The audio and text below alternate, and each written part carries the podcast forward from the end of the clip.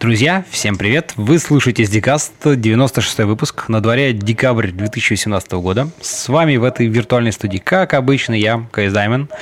И сегодня у меня в, гостя- в гостях Юрий Шабалин, ведущий архитектор в компании Swordfish Security. Юр, привет! Всем привет! А, ну что, по традиции расскажи немножко про себя, вообще как давно и чем ты занимаешься. А, ну, как ты меня уже представил, да, меня зовут Юра.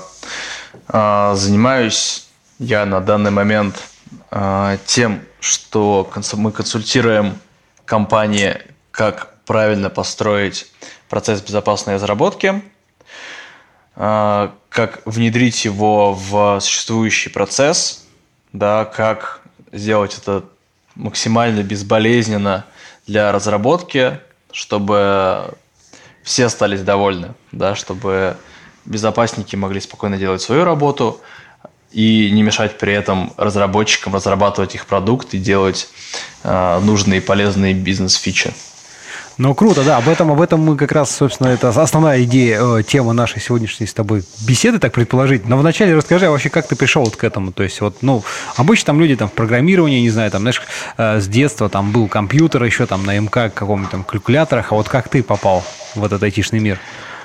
Ну, у меня все на самом деле достаточно прозаичнее. Да, то есть, когда я учился, были уже нормальные компьютеры, более, более продвинутые даже появлялись, появились первые смартфоны. Ага. Поэтому как бы все достаточно а, весело и прозаично. А, я учился в МИИ, Московский энергетический институт. А, в принципе, когда пришло время выбирать диплом, то есть тема для дипломной работы – а, единственный, единственная, в принципе, адекватная тема, да, которая хоть как-то была мне интересна, а, была компьютерная безопасность. А, я пришел к преподавателю, спросил, что как есть, какие варианты, про что можно, про что можно писать. И написал диплом, то есть, ну, мне там, научник мой выдал тему, вот, я, соответственно, писал про атаку на связанных ключах применительно к криптоалгоритму. Меня это достаточно сильно зацепило, то есть мне это мне очень понравилось вообще, в принципе, погружение в мир крипты и как бы безопасности достаточно там плотно все это прочитал, там ручками попробовал сделать какие-то преобразования, шифры там простенькие, да, с, с небольшой длиной ключей, но вот именно на бумажке, когда ты шифруешь одним ключом, расшифровываешь другим и получаешь э, тот, тот же самый текст, да, согласно просто каким-то математическим законам, для меня это было просто какой-то магией, честно говоря. Вот. Это меня достаточно сильно зацепило, я понял, что это интересно, и начал искать, э, какие же компании у нас есть на рынке информационной безопасности, куда можно пойти, там, не знаю, стажироваться, работать. Да. На, тот момент это был э, конец то есть четвертый курс, да, я получал диплом бакалавра, угу. вот, и где-то, наверное, с половины четвертого курса я нашел компанию, которая поверила в меня и приютила. Это была компания Positive Technologies. Ну, известно, Собственно... известно, кстати говоря, да. Все, не, некогда там был Сергей Белов, вот тоже он, кстати, приходил, кажется, у меня в гостях. Так что, с пользуясь случаем, передадим ему привет. Привет, Серег. Вот, на самом деле, достаточно много людей, да, там, очень сильных специалистов, выходцы из этой компании. Вот, я ей очень благодарен за то, что она дала мне там. Слушай, а мне очень, вот, мне, мне, очень, мне... очень такой сильный базис и хороший старт. Слушай, а мне вот интересно, ну вот как-то эм, в институте обычно там, в принципе, ну то есть это ты как-то сразу на что-то таком математике. То есть, во-первых, чтобы заниматься там такой вот э, криптоключами и прочим, нужен неплохой математический аппарат, да, потому что вот там, если ты там особо в этом деле не, не сечешь, то как бы сложно понять всю вот эту механику процессов. Вот. Ну и плюс, как бы, если там мы, то что у тебя было за специальность? Там же тоже есть всякие программистки, почему у тебя как-то вот там программирование как-то так, э, ну, типичный кейс, Нет, слушай, да? У меня... Да, я понимаю. А, но, во-первых, для того, чтобы заниматься там достаточно простыми, ну, изучение простых криптоалгоритмов, да, там, достаточно стандартных, понимания их принципа работы, тебе особо как бы а, какого-то там мехмата МГУ, да, не нужно. То есть, понятное дело, что это как бы все сложно и все такое, да, но как бы для, для базового понимания, что как работает, да, достаточно там тех курсов, которые у нас были, то есть там мат, матан, ли, матан и ну, линейка, прочие, да, понятно, прочие, да. матан, угу. линейка, да, и прочие вещи. Вот. А, у меня кафедра была УИ, управление информацией в технических системах. Вот. Я тебе скажу так, что программирования у нас особо не было. А, Поэтому, угу.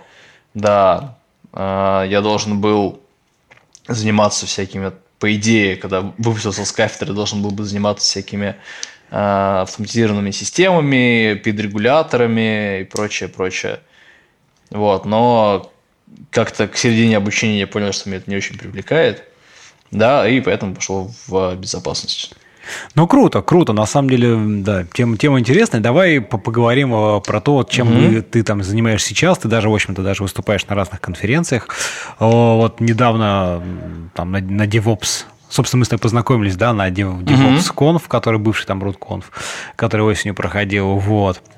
А, давай вот, коли, так сказать, уже закинулась удочка про то, что интеграцию вот, а, безопасности в разработку, да, вот э, хочется, знаешь, как-то а, попробовать вот взять там в жизни цикл какого-то там продукта, неважно, айтишного, вот все его стадии, там, начиная от планирования, там, появления какой-то бизнес-идеи, да, и заканчивая, так сказать, уже там поддержкой, да, вот угу. последняя стадия.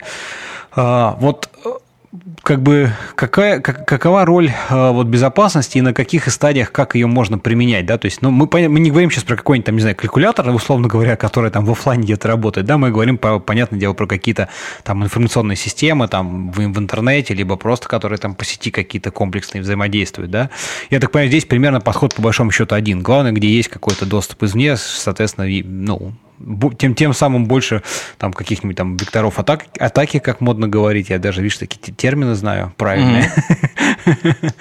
Вот, давай попробуем вот это все, все как-то обсудить. Но вначале вот, в принципе, чтобы так как бы задать немножко такой вектор, вот насколько сейчас вообще э, важна тема безопасности? Вот она, мне кажется, в последнее время стала, наоборот, добирать обороты такие достаточно. И раньше как-то и меньше придавали значения. Да, вот ты со своей стороны что думаешь про это? Ну, смотри, во-первых, я пойду по порядку, да, у был такой длинный. Да-да-да, я как всегда... Длинный пост, да, в мою сторону, поэтому я начну отвечать с того, что я запомнил.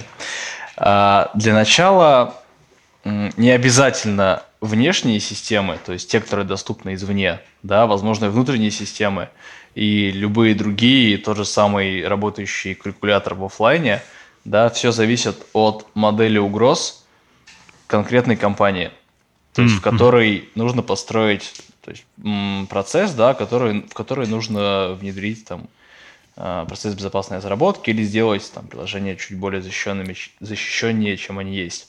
Для начала нужно понимать, от кого ты защищаешься, да, какие у тебя угрозы, потому что, ну, например, а, некоторые компании да, с которыми там мы работали, с которыми я работал, они говорят, что для нас репутационные риски не важны.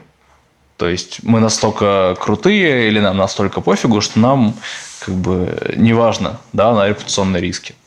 Ну, Репу... окей, а, да. Репутационные риски, риски это что такое, если так в двух, в двух словах? А, репутационные риски это, например, когда ну, классический пример обнаруживается какая-то там уязвимость, которая не фиксится, а, либо никто не обращает на нее внимания из сотрудников, хотя там они кто-то сообщал, да, и человек пишет статью на Хабре.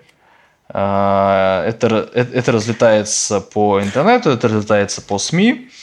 А, ну, типа, что вот такая компания, у нее есть продукт, они такая компания, да? ну, условно говоря, да. То есть у них есть там а, уязвимость, из которой можно слить, их, слить данные клиентов. Обычно в СМИ это приукрашивается в несколько раз, подается немножко по другим соусам и э, создается ощущение, что из-за какой-нибудь там небольшой уязвимости, да, там чуть ли не весь бизнес э, можно порушить. Ага. Ну, у нас СМИ, СМИ любят как бы ну, да, СМИ давать, давать, давать уязвимостям различные имена, да, как бы как-нибудь их называть и потом пугать весь мир. Но не о том, да, то есть э, получается, что это там раздувается какой-то информационный повод, да, естественно, компания терпит определенные либо убытки, либо какие-то э, не совсем хорошие для себя последствия, а может быть и хорошие, да, то что там черный пиар это тоже пиар, ну, как говорится. Да, всякое вот. бывает. Соответственно, да, имя компании так или иначе произносится в негативном свете определенное количество времени. А, это это, условно говоря, репутационный риск. То есть риск по репутации компании из-за наличия там некачественного ПО, условно говоря. Да? Ага. Вот, а, соответственно, это там один из вариантов. Да? А, если у тебя как бы рассматривает ли компания или не рассматривает внутреннего злоумышленника. Да, то есть человек, который э, изнутри пытается что-то сделать. То есть это не, э, ну, в том числе инсайдеры, да, а, либо просто какие-то злоумышленники, которые проникли во внутреннюю сеть, либо сотрудники компании. То есть это вот как бы там внутренний нарушитель. Mm-hmm. Да? Если а, мы рассматриваем этот, этот вектор угроз, да, этот, этот, включаем ее в нашу модель нарушителя, это одно дело. Если не включаем, говорим, что мы полностью доверяем нашим системам, которые внутри, мы полностью доверяем нашим сотрудникам, окей значит, там внутренние системы будет рассматриваться во втором приоритете. Да, но, естественно, важнее всего обычно это внешний нарушитель, которого тоже можно разделить там на несколько а, возможных поднарушителей, скажем так. Ну, да, классов каких-то таких. Ну, классов, да. Авторизованный пользователь, да, авторизованный нарушитель, то есть у которого есть учетная запись в системе, да, там в каком-нибудь банке, а, который хочет сделать какую-нибудь нехорошую вещь. И, соответственно, не авторизованный пользователь, который никак не связан с э, организацией, которая есть, условно говоря, просто ссылка на сайт. Да, вот как бы э, мы сейчас обрисовали такую очень простую на трех пальцах модель нарушителя. На основании этой модели нарушителя строится модель угроз, да, то есть э, первое это было от кого мы защищаемся, сейчас это от чего мы защищаемся, да, то есть от каких потенциальных угроз там. Э, ну, если также просто совсем все применять, это э, там, кража денег, например, да, это там, утечки персональных данных, это, не знаю, какие-нибудь отказ в обслуживании, да, то есть время простое и так далее, и так далее. Это все может строиться, на самом деле, у каждой компании по-своему, а у каких-то это строится на базе всяких KPI, да, у кого-то это строится на рисковой модели, если, это, если есть риск культуры в компании, вот, а кто-то на это дело просто забивает, как бы и не парится. Угу. Случаи всякие разные. Вот, соответственно, мы понимаем теперь, от кого мы защищаемся, да, понимаем, как защищаемся. То есть в идеале модель нарушителя, модель угроз – это такая как бы основополагающая штука. А дальше да, ты спросил сразу про там, как все это встроить. Ну, в, собственно, там, да, вот смотри, вот окей, да, мы, значит... разработки и прочее. Да-да-да, смотри, если вот, значит, еще раз как так обобщить, соответственно, да, мы понимаем, что, так сказать, в чем у нас там бизнес, в чем у нас там наш бизнес value, условно говоря, да, там наша mm-hmm. значимость, вот. И отсюда у нас э, мы строим вот ту самую модель там угроз, да, модель там тех, кто, кто и что все же для нас имеет значение. Э, окей, вот мы это установили, там поняли, что это там важно, там, не знаю, защищать персональные данные, и, допустим, там, не знаю, чтобы нас не задедосили, еще что-нибудь. Окей, теперь вот, э, так сказать, если спускаемся ниже, но, соответственно, у нас есть там про, про какой-то процесс разработки. Процесс mm-hmm. разработки обычно это что? Это там постановка задач какая-то там от бизнеса приходит, там, не знаю, добавить новую фичу. Или mm-hmm. там, если продукт с нуля разрабатывается, ну, очевидно, это тоже как бы, если мы его там декомпозируем на какие-то простейшие задачи, в конечном итоге цена там сводится к тому, что какая-то новая фича, которая должна появиться, вот она там должна дальше, значит, там архитектуру продуматься, а, реализоваться в, там в коде в каком-то виде, да, значит, пройти какое-то тестирование, и потом в итоге попасть в продакшн, где, собственно, уже будет доступно конечным потребителям, да, то есть уже, уже, уже работать. Вот угу. да, давай теперь как бы обсудим, как, как э, вот дальше, так сказать, вот модель угроз мы установили, как теперь все это замапить на эти процессы, на вот эти этапы, и что, что здесь может быть. Ты еще вначале важно сказал, что, э, видишь, надо стараться сделать так, чтобы там ну, привычный там разработчику процесс э, сильно не менялся, то есть как бы, чтобы там security не досаждало, да, вот как там. Mm-hmm. Вот это тоже интересный момент. Давай, вот по порядочку попробуем. Да, смотри. А, во-первых, как бы процесс разработки, да, сейчас все стараются прийти в там, больше к agile, DevOps, там, ускорение разработки, fail, fail fast и прочие, прочие прекрасные вещи. То есть релизимся чаще, выпускаем фичи чаще, автоматизируем процесс, да, и как бы максимально абстрагируемся, условно говоря, там, от а, людей, да, угу. от человеческого фактора. И это все супер. Но э, до недавнего времени да, безопасность она немножко отставала от э, скорости разработки, скорости того, как как менялась разработка с течением времени и перехода вот к этому, к этой парадигме DevOps, да, и там исторически так сложилось, что безопасность все воспринимают как некий такой контролирующий орган, который говорит, что а вот нет, вы там не, не пойдете в пром, пока мы вам что-нибудь не согласуем. Ну да, да, да я, я, я согласен, есть и такая... выступает такой, да, да, да, как карающий орган просто такой как бы. Да. Дядя, дядя с усами, да, который не понимает ничего в разработке и хочет там, чтобы ему прислали какую-нибудь там бумажку на согласование. Угу. Вот. Но, слава богу, сейчас уже все отходят от, от этой парадигмы, да, и стараются бежать также вместе с разработкой. Окей, давай ближе к телу, тогда все эти философствования я могу еще долго очень не, но без них тоже нельзя. Да. Смотри, э, можно разделить на несколько разработку, там, условно говоря, на несколько этапов. Э, первое – это выставление некоторых требований, ТЗ, задач, да, назовем их так. Угу. Второе – это, собственно, непосредственно разработка, которая включает в себя написание кода, подключение, написание тестов, да, автотестов, написание каких-нибудь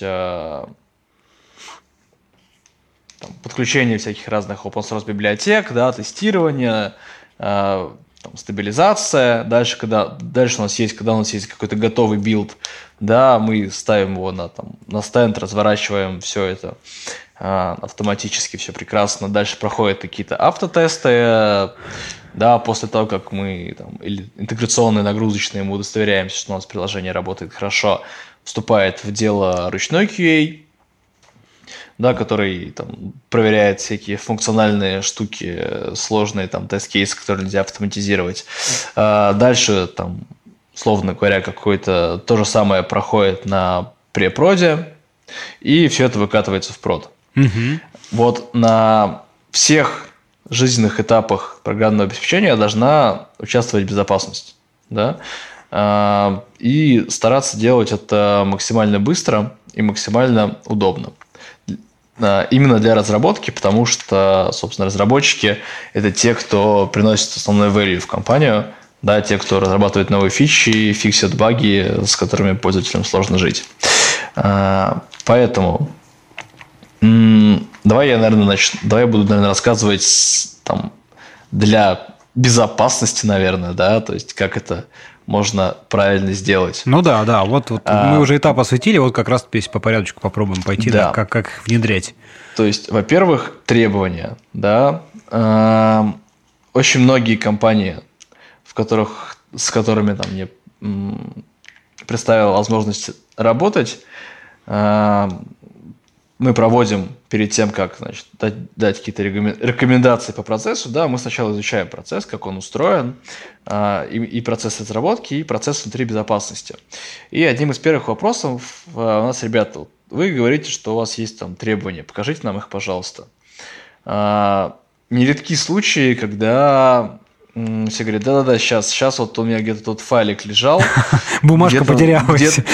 Где-то, где-то, да, где-то на общей шаре лежал, и там, такой, давайте я найду, я вам скину. И там через, через пару дней, условно говоря, приходит бумажка с требованиями, которые были написаны достаточно давно, или даже, может быть, недавно, но их там огромное количество, и к каждому там релизу и каждой фиче, да, прикладывается этот вот там документ на 20 страниц, на 300 требований. А, естественно, что там как бы разработчики на него посмотрят, дай бог, и как бы забьют, потому что, господи, все равно никто это не будет проверять. Или даже если будет, то они физически никто не сможет проверить все 300 требований.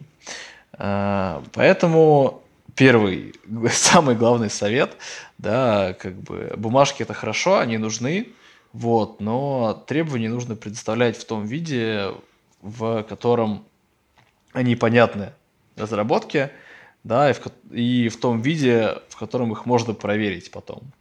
И а, нужно все-таки адаптировать требования под а, разрабатываемое приложение, потому что ну, достаточно глупо там, предъявлять одинаковые требования там, к разрабатываемому фронту а, мобиль, мобильного приложения, да, то есть там приложению на iOS, на Android клиентской части, и там приложению, не знаю, веб-сервису на какого-нибудь там, на какой-нибудь Гошечке.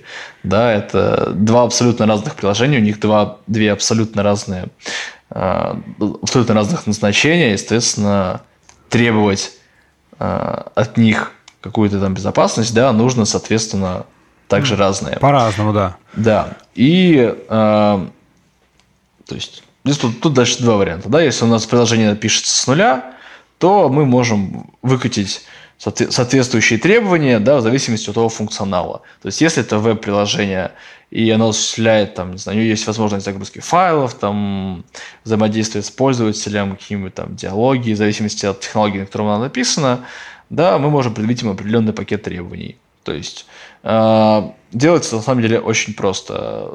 Там, если кто-то любит документы, да, можно сделать, там, не знаю, опросничек в Excel, на который там разработчики, архитектора системы ответят и э, смогут, и безопасники на основании этого там, опросничка смогут выставить требования, да, либо, как мне очень нравится, ребята из Яндекса сделали просто там офигительную штуку, у них э, там архитектор, да, или там ПМ или разработчик, кто-то разрабатывает, он проходит э, небольшой опросник онлайн, то есть у них такой там сайтик робот, да, условно говоря, он отвечает, mm-hmm. отвечает на определенное количество вопросов про систему, либо про разрабатываемую, про разрабатываемую дорабатываемую фичу, и э, в конце у него такой списочек требований, что ему нужно учесть при разработке этой фичи или при разработке этой системы. Mm-hmm. Вот, это очень удобно, очень клево. Слушай, а вот просто, ну, приведи какие-то примеры вот требований. Ну, я понимаю, когда там пишут, э, ну, даже если с нуля, там требования, ну, там, не знаю, вот там калькулятор там должен вводить, там, не знаю, позволять вводить числа, да, выдавать там результаты, это перемножение, умножение, условно говоря.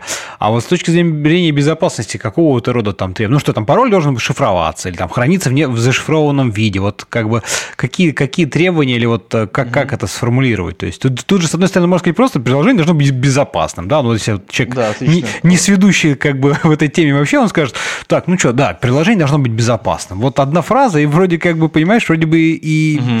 э, написал, в то же время ни о чем, потому что, ну, безопасность, ну, да. Э, надо, надо как-то ее э, формализовать, да, что же, какие именно, угу. так сказать, с какой стороны ты безопасный.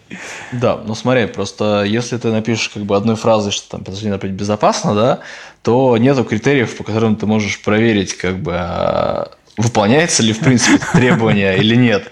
Да, то есть, ага. как бы найдена там SQL инъекция, это считается там, безопасным приложением или нет. Опес узнает, как бы, может и считается, а может быть и нет. Да, поэтому требования должны быть э, детализированы настолько, чтобы их было удобно проверять, и чтобы разработчик понимал, что от него требуют. Да, то есть э, это могут быть как там общие требования с там, детально прописаны, например, в описании, да, либо это может быть а, там, несколько детальных требований. Ну, например, там, да, а, приложение, там, возьмем приложение на Java, условно говоря, да, какое-нибудь, а, в котором там, требование, да, приложение не должно содержать SQL-инъекций.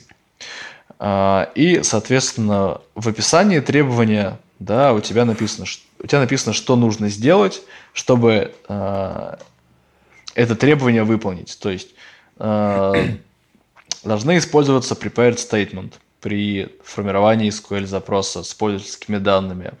Э, нужно, необходимо фильтровать э, все данные, поступающие от пользователя, на спецсимволы такие-то, такие-то, такие-то. Да, необходимо там дальше, э, не знаю, что там какие-то еще пункты следующие, да, то есть, ну, там, то есть то, что можно проверить, и то, что, чтобы было понятно, как это проверить. И чтобы разработчику главное было понятно, что от него в принципе требуется. То есть, ну, Нет, ага. тут, тут, тут просто, понимаешь, что дело, как ты сказал, тут уже мало то, что выкатывается требования, тут уже даже по сути выкатывается то, что же конкретно нужно сделать, то есть как бы... Ну, слушай, а, ну, понятно, это на самом деле в том числе покрывает еще одну замечательную вещь, такую как awareness и обучение. Да-да-да, вот я как раз в эту тему. Разработчики, угу. да, допускают как бы, ну, ошибки, связанные, которые приводят, приводят к появлению уязвимости, да, а, по той причине, что они как бы мыслят как разработчики, да, и как, ну, в принципе, а, они должны мыслить, а не как там с точки зрения злоумышленника или безопасника, да, то есть просто по э, незнанию, да, там того, что же может придумать э, злоумышленник, что он может сделать, да, с обычным там вроде бы полем ввода, чтобы ну, да. Э, да, приложение работало не так, как оно для этого предназначено.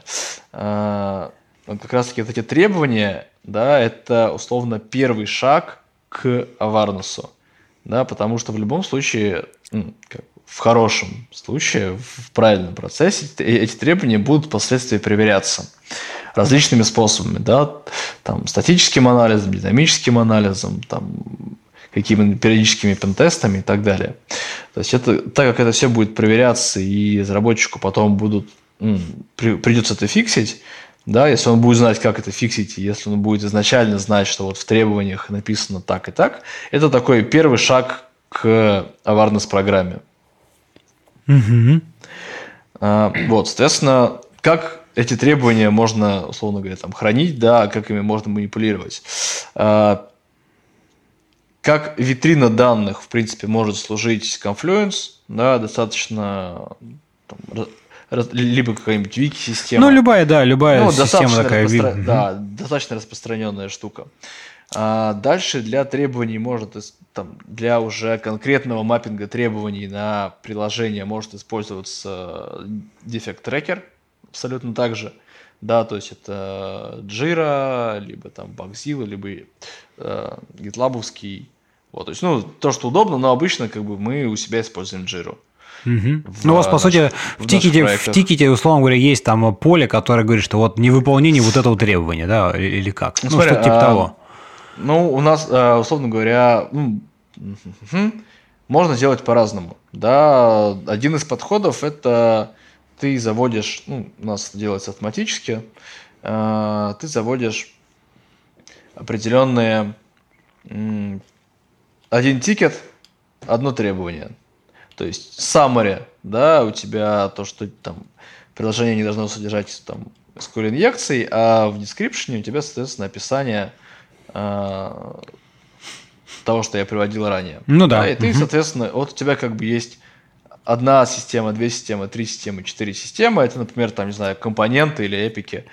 И на них мапятся э, соответствующие требования, которые ты выдираешь из общего скопа из своей вот витрины данных в Confluence. У тебя получается, то есть общий список требований, который у тебя есть вообще везде, это вот он лежит на Confluence.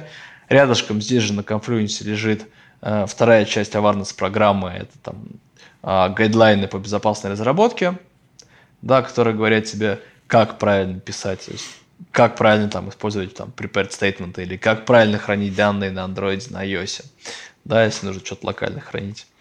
А, эти требования ссылаются на гайдлайны. Гайдлайны, соответственно, языком там, доступным, понятным русским, английским описывают, что именно и как, как именно конкретно нужно делать и почему нужно делать так. И вот из этой витрины данных, из общего списка, ты заводишь на соответствующую систему только те требования, которые необходимы вот ей. Да, так как разработчики пользуются той же сам, тем же самым дефект-трекингом, да, у тебя ты также можешь проставлять там, там версии, релизы, э, фичи. Ну, понятно, да, оно интегрировано то, как бы в общую такую да, вот эту среду. Интегрировано, да, в общую среду, то есть э, уже мы отвязываем, да, как бы безопасность от э, там, выставления бумажек, да, и привязываем его к там, экосистеме разработки.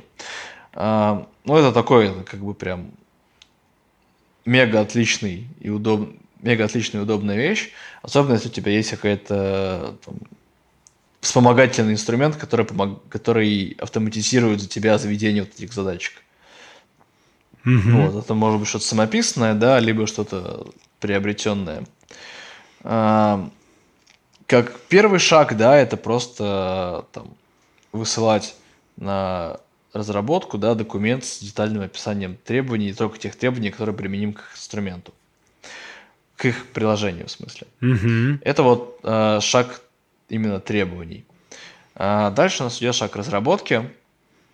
Здесь есть, а, здесь наступает, наступают самые первые грабли, которые обычно наступают очень большое количество компаний а, в плане безопасности.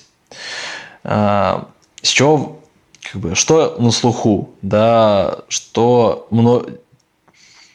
что многие понимают под там, безопасной разработкой, да? Угу. Безопасная разработка это SAST. Все как бы. Нужен инструмент статического анализа, тогда у нас будет безопасная разработка. Окей, отлично. То есть э, мы изначально начинаем двигаться от того, что нам нужен инструмент.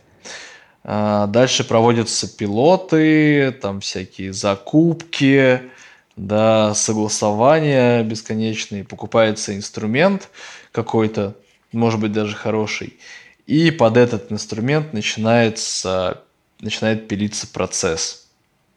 То есть э, инструмент у нас умеет так и не умеет вот так. Поэтому вот мы процесс построим вот таким вот способом.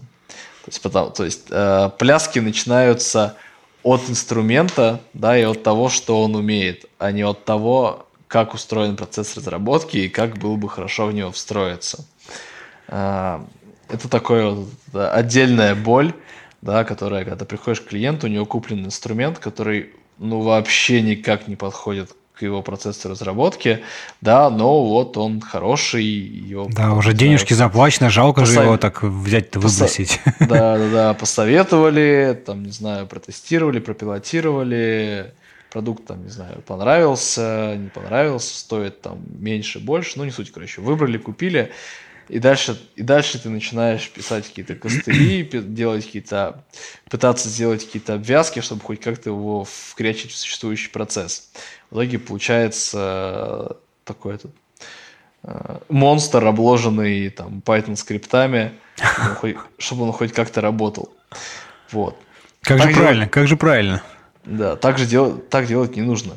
А, нужно да, как бы безопасности нужно прийти к разработке, вместе подумать, как э, а, все это дело правильно внедрить, да, как, какой, какой инструментарий использует разработка, да, то есть э, какие системы э, сборки, там, Jenkins, TeamCity, GitLab CI, да, mm-hmm. э, каким там ну, на, каких, языках на, на каких языках написано, да, там Java, Go, Python, Ruby, я не знаю, PHP, то есть какой языковой стек, да, там C-Sharp. Mm-hmm. Потому что там, мы знаем, что один, одни инструменты отлично работают там с шарпами и очень плохо работают там с uh, модными JavaScript фреймворками. Другой инструмент, наоборот, отлично работает там с модными JS фреймворками и с, uh, там, с Java, да, но плохо работает с плюсами. То есть у каждого есть своих плюсы и минусы. Да, то есть изначально нужно составить такой некий э, roadmap э, из требований к продукту, скажем так, не roadmap, да, а требований к продукту, который, э, который составлен на основе именно тех требований, которые, ну, именно тех инструментов, которые применяются в разработке. Да? То есть если мы используем там Jenkins, э, пишем в основном на Java и там Plain.js, а, пакуем все в докеры, а, юзаем Nexus в качестве основного репозитория, а, и дальше там, не знаю, провайдим все дефекты, найденные там в Jira, да, угу. то, соответственно, все инструменты, которые будут в нашем, участвовать в нашем процессе, да, ну вот там в качестве SAST, да, вот там возьмем так понравившийся всем SAST, э, на котором там свет клином сошелся. Э, соответственно, он должен иметь интеграцию с Jenkins, интеграцию с Jira, э, он должен уметь, там, если там, определенный класс инструментов, да, анализировать докер-образы, он должен уметь работать хорошо с Java, с JS, и, соответственно, там как бы интегрироваться со всем, чем только можно интегрироваться. Если вы используете в Confluence, там, не знаю, можно... Ну, он, он должен иметь как бы адекватный, адекватный API. Вставляется как бы требование к продукту, дальше mm-hmm. идет, дальше уже проводятся все эти пилоты и прочее, а, и уже, уже понятно, то есть на основе чего инструменты сравнивать. Да, то есть не на абстрактном, этот нашел 100 уязвимостей, а этот нашел 200 уязвимостей, значит, тот, что нашел 200, он лучше, да, уже как бы на основе качественных показателей можно понять, что вот э, этот инструмент нам подходит больше. Окей, купили инструмент, э, как его внедрять, да, то есть какие могут быть варианты для того, чтобы правильно заимплементить SAST в процесс разработки. А, на самом деле подходов может быть много, сколько, как бы, сколько, сколько процессов, столько и подходов.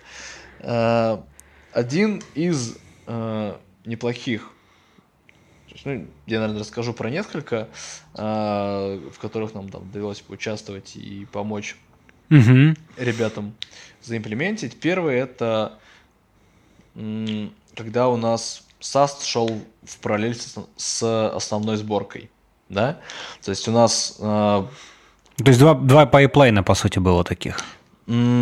Ну, условно говоря, да, то есть у, тебя из пайплайна разработки э, дергалась задача по вызову инструменту SAST, да, но она просто шла в параллели. То есть, условно говоря, мы не дожидались, не дожидаясь окончания SAST, выкатывались дальше э, на тестирование. И, в принципе, это э, правильно для там, тестового контура, да, ну, там, для Ну, в общем, как бы, да, логично. Что, Код рабочий, ну, да. что, его отдали в тестирование, а то, что там нашлись какие-то ошибки по безопасности, да. это, наоборот, их, они как бы асинхронно могут быть э, зарепорчены и исправлены в дальнейшем, в общем. Да, то есть, условно говоря, наличие дефектов по безопасности, да, не является шоу-стопером для, там, для того, чтобы приложение дальше тестировалось. Угу. А так как, ну, если там приложение там какое-нибудь Legacy старое, да, там много кода, то он сканировать он может достаточно прилично.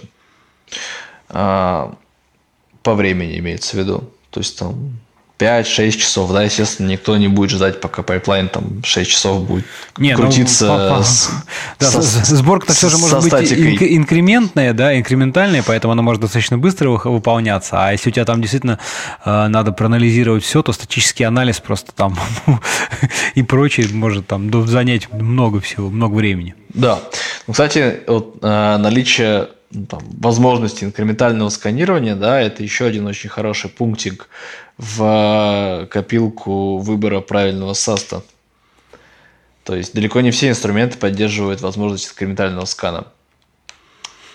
Ну, для большого проекта это, наверное, даже может быть таким уже ну, серьезным, знач... иметь большое значение, потому что если там действительно большая кодовая база, то на каждый чих э, там несколько часов все прогонять ради изменения там в двух, трех, там, не знаю, десяти файлах, да, это, конечно...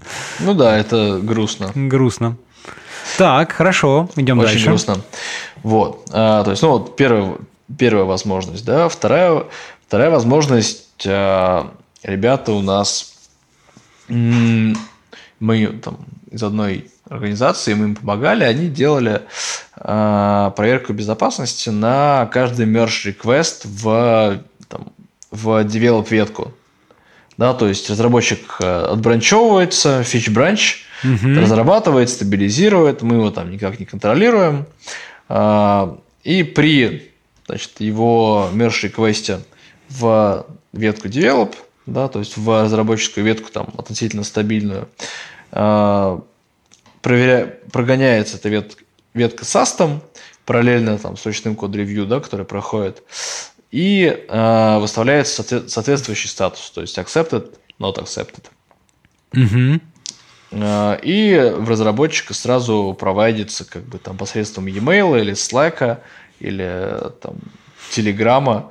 Ну, да, понятно, угодно. да, каким-нибудь образом. А, да, а, ссылка, собственно, на инструмент, да, и то, что там нужно исправить, условно говоря, чтобы пройти этот, этот а, merge request. То есть он как бы правит, правит баги, обычно это там при возникновении там только critical high, да, critical high правит, э, обновляет merge request, он, соответственно, еще раз сканится, и дальше уже статус зеленый, все хорошо, все отлично. Ну, то есть, по факту, вот в таком случае SAST превращается у нас просто в а, некий аналог там тех же самых автотестов, которые прогоняются при каждом, там, условно говоря, там, комите или межреквесте, да, которые позволяют нам, позволяют или не позволяют нам смержить угу. две ветки. А, в чем плюс такого подхода? А, плюс в том, что у нас не растет технический долг. Да, то есть мы первый раз просканировали SAS там, там наше приложение, поняли, что у нас там 100-500 миллионов уязвимостей, а, мы волевым решением сказали, что, ребята, это вот наш технический долг, как там команда безопасности, да, мы будем его потихонечку разбирать. А, а пока что вот мы включаем а, проверку SAST на Merge Request, и все будет как бы замечательно, да, мы будем вам сообщать только о новых уязвимостях и только в том коде, который был изменен, да, вот в рамках Э, реализация той или иной фичи в в реквесте. Ну, это, это такой типичный, типичный, да, кейс, когда ты прикрутишь какой-то новый инструмент, там, неважно, даже там линтер, будь то какой-нибудь, там, не знаю, статический анализатор. А, понятное дело, что если у тебя уже проект существующий, то он тебе, скорее всего, при первом же запуске выдаст, там, не знаю, 100-500 ошибок, варнингов, там, рекомендаций и прочих. И понятное дело, что их там за 5 минут, да, починить, ну, как бы мало кто там решится остановить там полностью разработку, чтобы исправить все баги, да, все замечания. Поэтому они, условно говоря, вот э, попадают в технический долг, а дальше все, все новые, вот, вот, ну вот с этого момента все, что новое, вот оно не должно расти, собственно говоря. То есть вот, вот а, а старое потихонечку пытаемся починить, ну там в процессе за какое-то разумное время. Ну, в идеале, да. То есть, ну, не факт, что тебе там, и, вернее, что тебе нужно все чинить, что тебе показали. Да, это надо сначала с этим разобраться, обдумать, переспать, да, про, проанализировать все срабатывания все там 50-60% ложных срабатываний сканера из коробки. Вот. Подумать над, над всем над этим, выбрать те, которые нужно действительно править, и занести их, собственно, в бэклог команды разработки, да, чтобы их также приоритизировали и включили в исправление в последующие спринты. Эм, еще был очень классный кейс, когда мы интегрировали статику с сонаром. То есть команда привыкла, то, что у них есть э, quality gate в сонаре, который ну, сонар проходит... который вот этот, да? Да, да, да, да, обычно сонар куб. Вот. Э, у них был ну, там, нормально на него завязан процесс, у них, у них были там quality гейты, и из сонара дальше это там забиралась статистика и кидалась куда-то на там глобальный дашборд. Угу. Соответственно, после каждого также там merge квеста, да, все наши данные по статике команды безопасности попадали также в сонар. А у нас был quality gate под названием security gate. Угу. То есть все, все то же самое, все привычное, да, интерфейс сонара, а, как бы все сонаровское, только туда инструмент проводил все данные, которые необходимы были. Подсвечивалось там все так же. Ага. И, соответственно, это все отображалось на глобальном дашборде, да, и каждый мог увидеть, посмотреть, что вот сейчас, на данный момент, да, у нас вот там такое состояние по безопасности на основании данных из сонара, которое проводила, собственно, наша система. Да, то есть это еще один камешек в то, что нужно использовать те инструменты, которые используют ну, привычные, да, привычные уже понятные интерфейсы, да. все, все, все, все уже привыкли к нему. Да. И... и тогда это интегрируется на самом деле достаточно просто. То есть э, ты сделал так, как тебе удобно, да, так как удобно разработке. Э, если, они, если у них есть какой-нибудь там кибанный эластик, да, можно туда данные плевать. Можно плевать в сонар, если он есть. А если ничего нет, ну, значит, делать какие-то свои метрики. А, окей, там, заимплементили SAS, да, как бы нашли какие-то уязвимости, занесли их в Jira, а что с ними дальше делать? Да, вот с теми уязвимостями, которые там, а, которые мы занесли. Как их приоритизировать, кто их должен устранять, там, в какой срок. То есть я тут придерживаюсь такого мнения, что по факту уязвимости, да, или дефекты ИБ, как мы их называем тоже, они по факту ничем не отличаются от функциональных дефектов и фич, которые нужно разрабатывать. Потому что если у тебя есть какая-нибудь там critical бага функциональная, да, и какой-нибудь там мажор или медиум по безопасности, естественно, ты сначала будешь править критикал по функциональности. Потому что, ну, то, что он важнее, да, у него больше импакт на приложение и больше импакт на э, пользователей. И обратная ситуация, на мой взгляд, как бы тоже имеет место быть, да, когда у тебя есть какой-нибудь там критикал по безопасности и какой-нибудь там средненький по функциональности, ты должен, как бы, ну, согласно приоритету, фиксить первым дефект безопасности. То есть, а, к чему я все это? То, что дефекты ИБ и там функциональные баги. Но они, по сути, должны, ничем не отличаются, да. Должны быть, угу. да, они должны быть в одном бэклоге, и они должны приоритизироваться, как бы, согласно там, целям, да, не знаю, там, компании текущего спринта, да. То есть это все должно быть в одном месте, да, и как бы все должны понимать, что э, не нужно бежать там с красным флагом, размахивая им перед лицом у руководства там, и у разработчиков, считать, что у нас там дыра в безопасности, да, но слава богу, у нас хоть что-то в безопасности. Да-да-да. Поэтому все должно быть ровно и приоритизироваться так же, как и привыкли разрабы. И это на самом деле правильно. Согласен, хорошо. Ну, понятно, да. Просто баги по безопасности не стоит выносить в какой-то отдельный. Это просто так же их э, ставим в общую кучу, приоритизируем, расставляем да? там приоритеты, важность, я не знаю, и так далее. Ну да, их можно, в принципе, там как-то помечать, да, чтобы потом сделать красивую статистику, но... Ну, это, уже, это, это уже мелочи, да. Это да. уже частности. Да. да.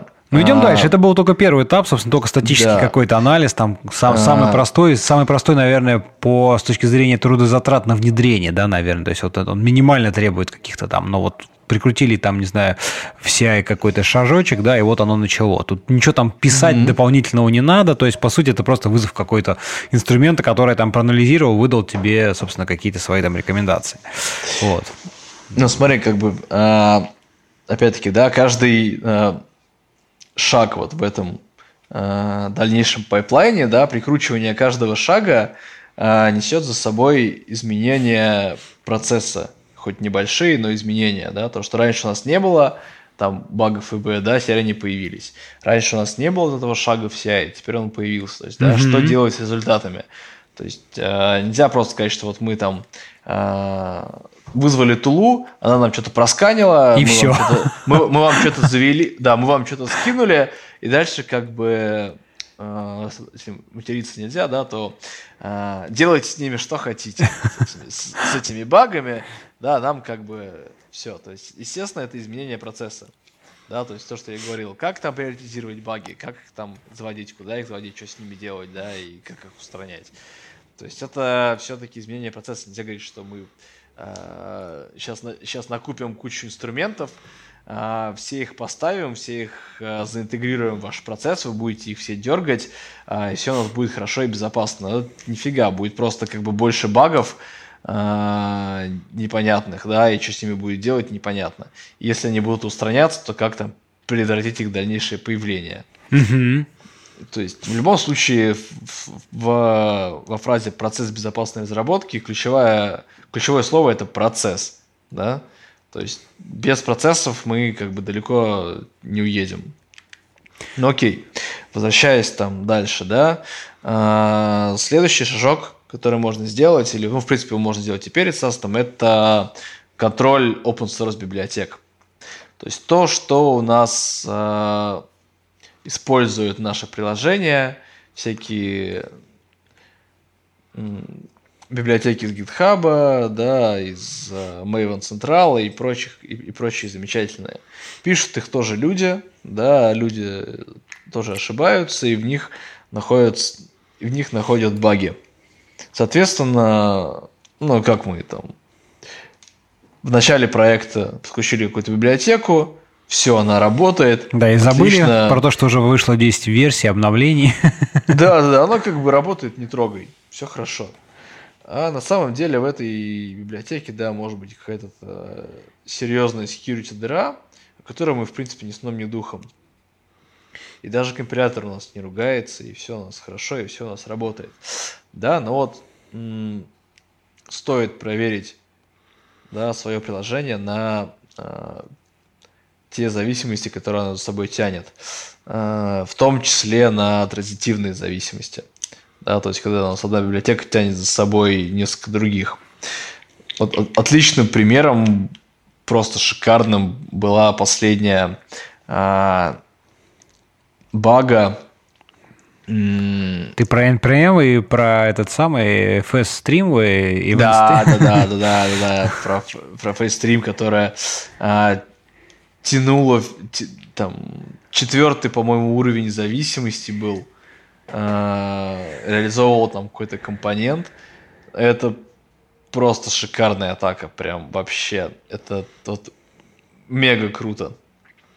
И потом вот самый главный вопрос, да, а, Окей, вот мы услышали про то, что э, у нас вот вышло вот в этой библиотеке, обнаружили офигенный бэкдор, там, не знаю, адскую уязвимость, которая импактит там всех. Да-да, что с этим а, делать? А вот теперь, нет, это вопрос второй. Первый вопрос, а где же у нас используется эта библиотека? Ну, то есть представь, понятно, ну, если компания небольшая, продуктов немного, это как бы, ну, еще можно отследить. Теперь представь себе какую-нибудь э, финансовую организацию, либо какой-нибудь большой IT, да, у которого там 100 микросервисов, да, и там куча веба, и оно еще все распихано там в разных репозиториях, разными командами пилится. Теперь представь бедного безопасника, который пытается понять, а есть такая, ну, а где эта библиотека используется, используется ли вообще у нас? Угу. То есть вот как ты среди этих 100-500 проектов, если используется, то какая версия? И попала ли туда, и когда она была собрана, и попала ли вот этот там бэкдор, да, с FS-стримом туда или нет. И вот начинается э, беготня по разработке с там, рассыланием тысячи писем с вопросами, ребята, используется у нас это или нет. И вот это все очень на самом деле забавно наблюдать со стороны, но не очень забавно, если это случилось с тобой. Здесь на помощь приходит такая практика, как OSA, Open Source Analysis, а, то есть проверка и контроль тех библиотек, которые у нас используются. То есть тут как бы я позволю себе прорекламировать одно, одно из решений, потому что, на мой взгляд, оно очень крутое. И, к сожалению, о нем очень мало кто знает. Ты же знаешь такую компанию, как Nexus, и такой инструмент, как Nexus. Угу. Ну, Nexus, да, Nexus много, но ты имеешь в виду, вероятно, который этот самый, э, как он, ну, репозиторий, там, провайдер, ну, как сказать. Да, да, вот, ну, как бы Nexus э, провайдер, как бы, обычно это Nexus OSS, да, вот, Nexus, да, тот, который, та компания, которая предоставляет нам э, хранилище библиотек или хранилище сборок, да, то есть Nexus. Угу. А, у них есть, мало кто знает, что у них также есть продукт по безопасности, который называется платформа Nexus IQ. А, она позволяет у нее есть две функции. Firewall и Lifecycle. Nexus Firewall э, предназначен для того, то есть если у вас есть внутренний репозиторий Nexus, который, в который там, для уменьшения количества трафика да, кэшируются библиотеки, которые вы скачиваете, то есть он выступает в роли э, прокси-репозитория Угу. там для Централа, для JFrog, там еще для чего-нибудь. А, нативно можно подключить там, условно говоря, в два клика Nexus Firewall, который на этапе загрузки библиотеки будет проверять, содержит ли она уязвимости или не содержит уязвимостей. И в зависимости от политик, да, то есть, например, там уязвимости с супер критиклами, там, да, с CVSS, там, 9 или 10, да, не пускать в периметр. Соответственно, эти библиотеки попадут в карантин, и их нельзя будет использовать. Разработчику, соответственно, там выплюнется сообщение, что там данная библиотека заблокирована Nexus Firewall, да, вот посмотрите типа туда-то. А, переходишь по этой ссылочке, он тебе показывает, условно говоря, там, какую библиотеку нужно скачать, какую версию, вернее, да, чтобы это, эту, этой уязвимости не было. Mm. Это у него встроенная такая штука, то есть он как-то вот лазит там по, по всем э, там CV, CVE, да, и умеет понимать, что там действительно какие-то критики. То есть откуда он берет-то из, из, из разных баз, да, я так понимаю? По, по, ну, по... смотри, у них, да, ну, во-первых, как бы из паблик, uh, паблик источников, да, это всякие CVE meter, то есть каждой уязвимости присваивается идентификатор. Uh-huh. Uh, Common Vulnerability Enumeration, CVE. А, они распределены по годам, по номерам, да, то есть каждой найденной уязвимости присваивается номер. А, они есть во всех публичных базах. Помимо этого, там, люди из там, специально обученные люди в компании, да, они ходят там также, также по репозиториям публичным, да, смотрят баги, которые в них заведены, например, э, смотрят то, что эти баги от, имеют отношение к security и дополняют свою базу. Ну, либо там есть еще всякие закрытые площадки, но об этом как бы мы не знаем, да. И плюс они проводят там тот же самый, ту, ту же самую там практику какого-то там статического динамического анализа, да, на вот этих паблик репозиториях. Если есть какая-то уязвимость, они ее заносят, к себе в базу и потом репортят, соответственно, в сторону уже разработчиков этой библиотеки. Mm-hmm. То есть это, это такое, такая смесь паблика, да, и смесь каких-то частных инвестиций, да, в этот бизнес. То есть Nexus Firewall делает очень просто, да, то есть он а, фильтрует там, уязвимые компоненты на этапе их попадания в контурорганизации. Ну хорошо, да, это первый этап, когда, э, в смысле, один из, этап, из вариантов, когда ты вот только-только решил заюзать какую-то новую либу, и вот да. ты ее попытался, он сказал, чувак, не, нельзя, в ней вот прямо сейчас вот здесь есть какая-то, значит, там vulnerability, да, ну какая-то там дыра, угу. и вот, значит, нельзя, ну либо там поставь другую, это первый случай. Второй случай, когда ты, ну, поставил, потому что сейчас все хорошо, а вот потом там что-то появилось, да? Вот, смотри, тут есть две классные фичи, которые на которых стоит упомянуть. Ну, а, первая фича, помимо Firewall, да, это Lifecycle, который позволяет тебе осмотреть а, собранные дистрибутивы, да, то есть э, смотрит наличие в них библиотек, то есть, ну, либо в исходном коде, да, если мы там говорим про какой-нибудь там C-Sharp DRL, да, либо, возможно, там в собранном дистрибутиве, если говорим там про Java, всякие варники, ярники, джарники. Да, он смотрит, какие библиотеки используются вот в сборке, да, либо он там смотрит на докер образ по слоям, да, смотрит, какие вот именно вот в этой сборке используются версии компонент, и говорит тебе, что вот э, ты используешь там 250 компонент каких-то open source, вот у тебя там э, такие-то в них уязвимости, так-то в таких-то версиях их зафиксили, да, там поправь. И дальше ты там принимаешь решение, там, будешь ты их фиксить или не будешь. То есть, ну, это тоже стандартный, на самом деле, процесс. То есть, есть бесплатные утилиты, которые делают примерно то же самое, типа Abast Dependency Checker, но он смотрит чисто просто по публичным базам. И у него достаточно высокий false positive rate.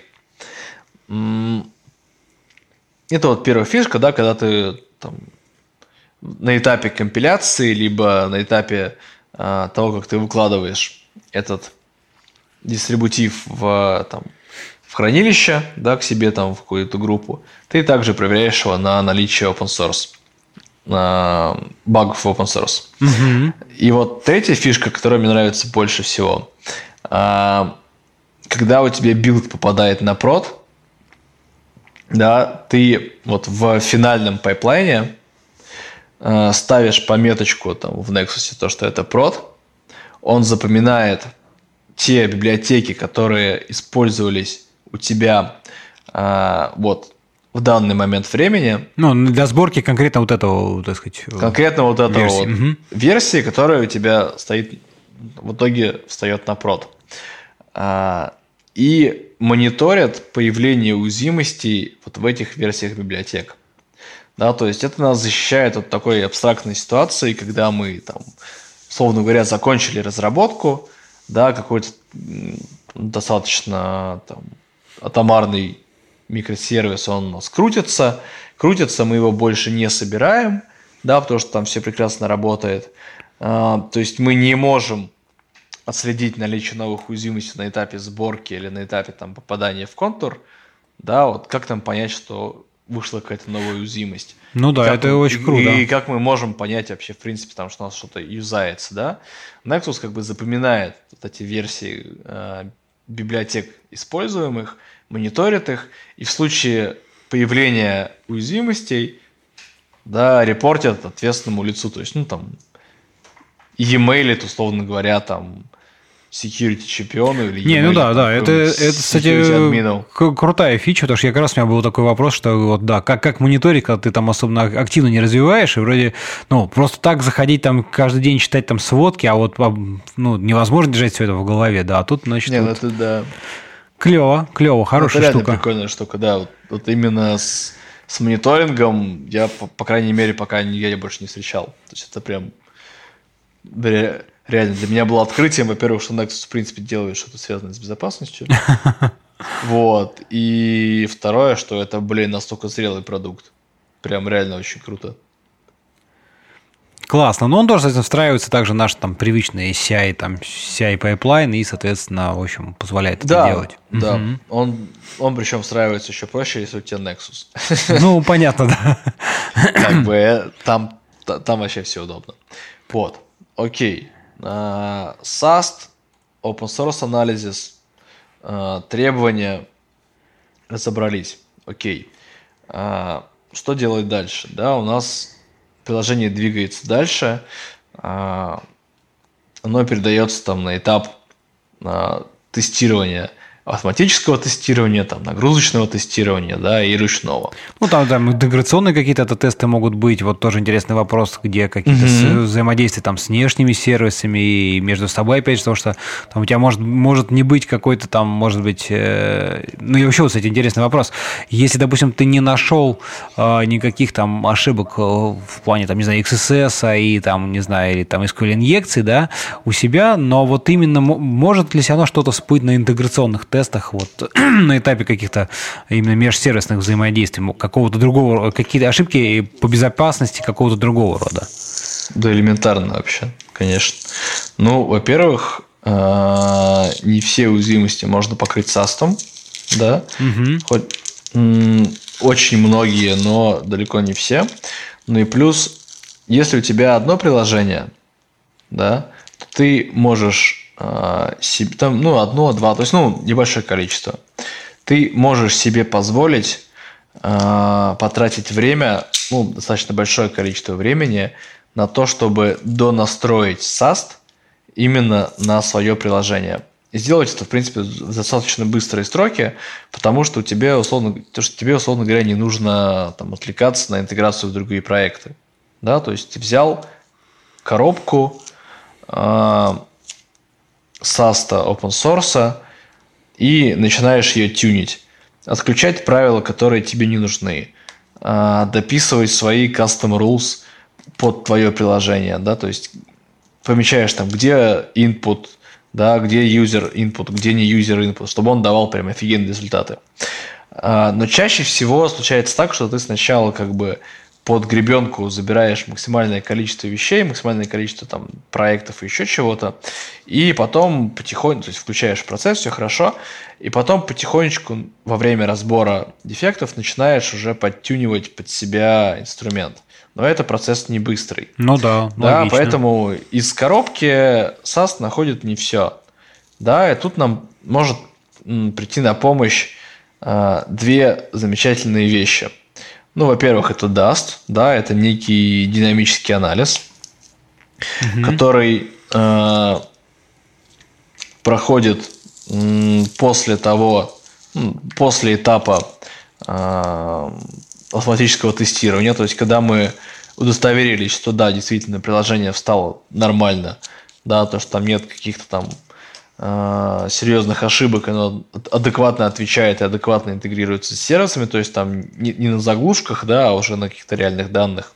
Прошли у нас там всякие smoke-тесты, тогда мы можем запускать э, тестирование на IB, да, в плане DAST, то есть э, Dynamic Application Security Testing. Uh-huh. Э, это из себя представляет примерно следующее. Э, для тех, кто там не знает, не в курсе, да, это имитация действий пользователя – там, для работы с системой. То есть это логин, отправка, ну, условно говоря, это отправка запросов, да, либо жмакание там кнопочек в интерфейсе. Ну, это что-то, не знаю, и там попыток, какой-нибудь... И попыток вставить... Давай, да, и попыток вставить э, во, все поля кавычки, ну, условно говоря. Ну, это какой-нибудь там Suite, не знаю, вот что-то из этой серии, да, какие-то такие да, штуки. Да, да, да, да, всякие там Burp, всякие веб-инспекты, акунетиксы преусловутые и прочее, прочее. То есть, ну, это тоже на самом деле достаточно распространенная вещь. Да, она как бы тоже достаточно неплохо автоматизируется на большинстве приложений, да, и покрывает, э, покрывает рутину, да, условно говоря. То есть все там, протыкивает все формочки, посылает разные пейлоды в эти формочки да, естественно, позволяет покрыть достаточно большой объем приложения, как раз там то, чего не э, покрылось SAST. Угу. Но существенный недостаток, да, вот этого даста в том, что он не покрывает бизнес-логику приложения. То есть мы не можем адекватно отследить э, аутентификацию пользователя да, то есть авторизацию, да, окей, там, что логин, логаут работает, и что неавторизованному пользователю недоступно то, что доступно авторизованному, окей. В данном случае там все понятно. А, если мы хотим проверить, например, а, что у нас пользователю 1 недоступно, недоступны данные пользователя 2, да, то есть с помощью даста из коробки это особо сильно не сделаешь. А, или, например, да, там вот возвращаясь к требованиям и к проверке требований, то, что, а, ну, к примеру, да, очень часто в требованиях по ИБ присутствует такая вещь, что администратор системы, то есть пользователь с правами администратора, не имеет доступа а, в пользовательскую часть системы. То есть, если ты админ, ты не можешь выполнять действия пользователя – да, то есть, ну, по факту, если ты можешь настроить действие, там, срок действия пароля и там ограничения по кредиту можешь настраивать, то, да, то ты из-под этой же учетки не можешь э, зайти в клиентскую часть и выполнить там какие-то операции. Ну, это там стандартное ну, да, в общем, требование, угу. да, требование разграничение такой зон ответственности. Да, разграничение, безо... ну, да, разграничение, разграничение ответственности. Или ты, например, что там, если взять какое-нибудь банковское приложение, да, то что ты не можешь из-под пользователя А прочитать там банковскую выписку пользователя Б. Угу. А, вот это как раз можно решить а, достаточно интересной вещью, которую мы в свое там, время обозвали BUST. Такой бизнес application security testing. А, то есть, по факту, то, что, все то, что я описал, да, это можно сделать в рамках э, автотестирования, то есть в рамках автотестов. То есть я уверен, что в большинстве компаний, да, уже эти автотесты заимплеменченные на каком-то фреймворке, да, там, это может быть и тестирование WebAPI, да, на каком-нибудь там, не знаю, самописном фреймворке, либо там на SOAP UI, либо еще там, каким-нибудь образом там с Postman. Это может быть тестирование UI с помощью да, даже с Selenium там теоретически. Вот, да. вот, да, да. Не, ну как бы почему бы нет, да, то есть, ну, это ну, широко используется, да, с точки зрения там в, с помощью Selenium, да, и вот все вот эти тесты, э, их можно также описать в виде э, скриптов, да, и также проверять ваше приложение. И это тянет за собой как раз-таки проверку э, выставленных требований да, на этапе там, проектирования. То есть мы проверяем то, там, те требования, которые мы выставили. Делаем это автоматически. Соответственно, как бы у нас тут нету также там, участия человека, да, ну, только для написания тестов, там, поддержания их в каком-то актуальном состоянии, как и, в принципе, там, весь репозиторий тестов, да, и э, это просто и понятно, да, то есть разработчику просто и понятно, что от него требуется, потому что вот у него есть тест, который показывает тебе либо fail, либо success, условно говоря. Ну, логично, да. А, окей, здесь мы покрыли еще ряд, там, закрыли еще ряд требований, да, но остаются у нас те, которые мы не можем автоматизировать по тем или иным причинам, и а, то, что не покрывается там састом и дастом, условно говоря, да, как там проверить остальное? А, но все-таки мы не можем уйти там, до конца, да, в большинстве случаев от ручного тестирования. Все-таки. Угу. Так почему бы нас, нам не научить наших тестировщиков а, прогонять какие, ну, делать какие-то тесты по информационной безопасности? Да, потому что тот же самый там тест а, на настройку сложности пароля, да, то есть тоже классическое, классическое требование, то, что в приложении должна быть возможность настройки сложности пароля. Да, то есть, условно говоря, мы не хардкодим то, что у нас там 8 цифр, 2 буквы, 3 специальных знака, а делаем в админке возможность настройки этого параметра. Да? То есть это может быть, это может быть трудозатратно, а, с точки зрения написания, с точки зрения написания автотеста, да, то что ну, там, а, не знаю, это, ну, там, по какой-то по какой-то неведомой причине это может быть сложно. А, но мы можем это легко описать в виде там простого тест-кейса, да, в той же самой Jira, либо там в, в тест-рейле, в X-Ray, что там используют тестировщики. Да, то есть мы, условно говоря, просто добавляем очередной, еще один тест-кейс на регресс для ручного тестирования. Все. Угу. Да, соответственно, мы как безопасники свою задачу выполнили, да, то есть у нас э, требования, например, там на SQL инъекцию, они покрываются э, SAST и DAST, да, какие-то вещи там на конфигурационных файлах, там еще какие-то штуки мы покрываем тем же самым састом и дастом, да, на всякую бизнес-логику, а, аутентификацию и прочее мы можем проверить с помощью автотестов. Mm-hmm. А, и а,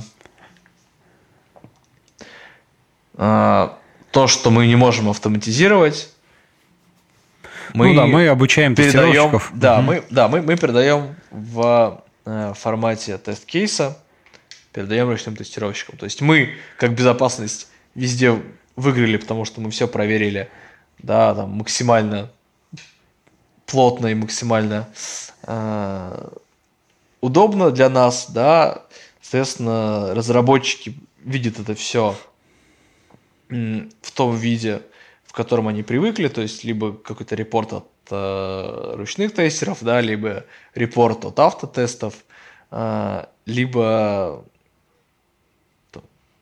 э, цифер, циферки на табло, да, то есть все, в принципе, в выигрыше.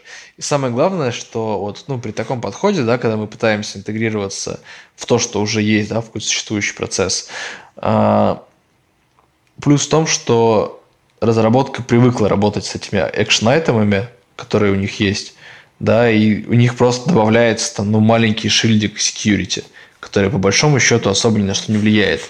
Тут главное м, больше поменять майндсет разработки, да, то, что безопасность, она как бы с человеческим лицом, да, и она старается э, также сделать продукт лучше.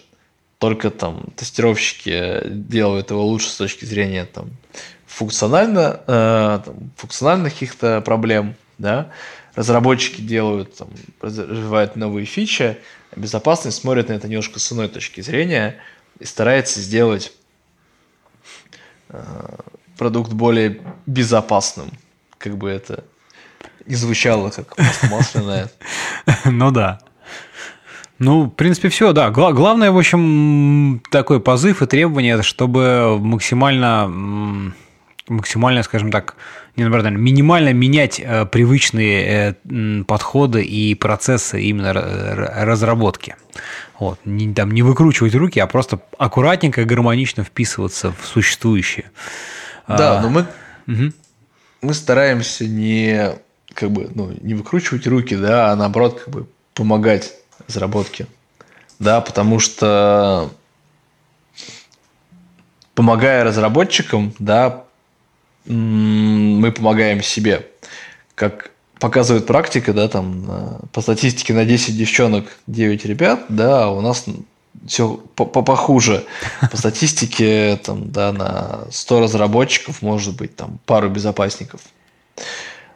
И это как бы в плане реальная статистика. То есть специалистов по безопасности намного меньше в компаниях, чем разработчиков. Но это логично.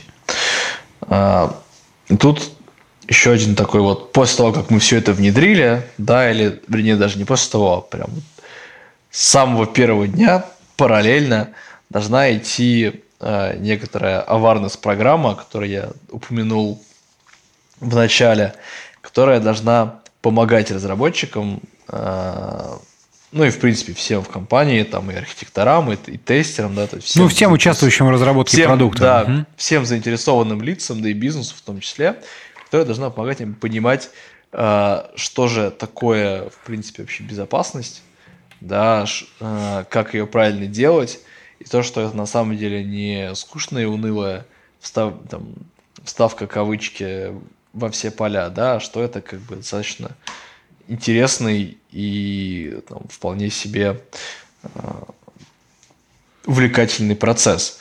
Да, то есть в awareness программу могут входить э, всякие различные тренинги да, по безопасности. То есть, при этом для команд мобильщиков прийти и прочитать несколько тренингов про то, э, как правильно э, писать Э, код, да, условно говоря, там на мобилах, на что обращать внимание а, именно с точки зрения безопасности, да, то есть э, там, как правильно хранить данные, как правильно там реализовывать э, несчастный HTTPS, там, HTTPS, блин, SSL пининг, слово mm-hmm. вылетело из головы, как правильно реализовывать SSL пининг, да, там, как все это устроено, почему именно так, а не иначе, то есть, ну, какие-то там базовые тренинги или, или продвинутые тренинги, там несколько циклов, да.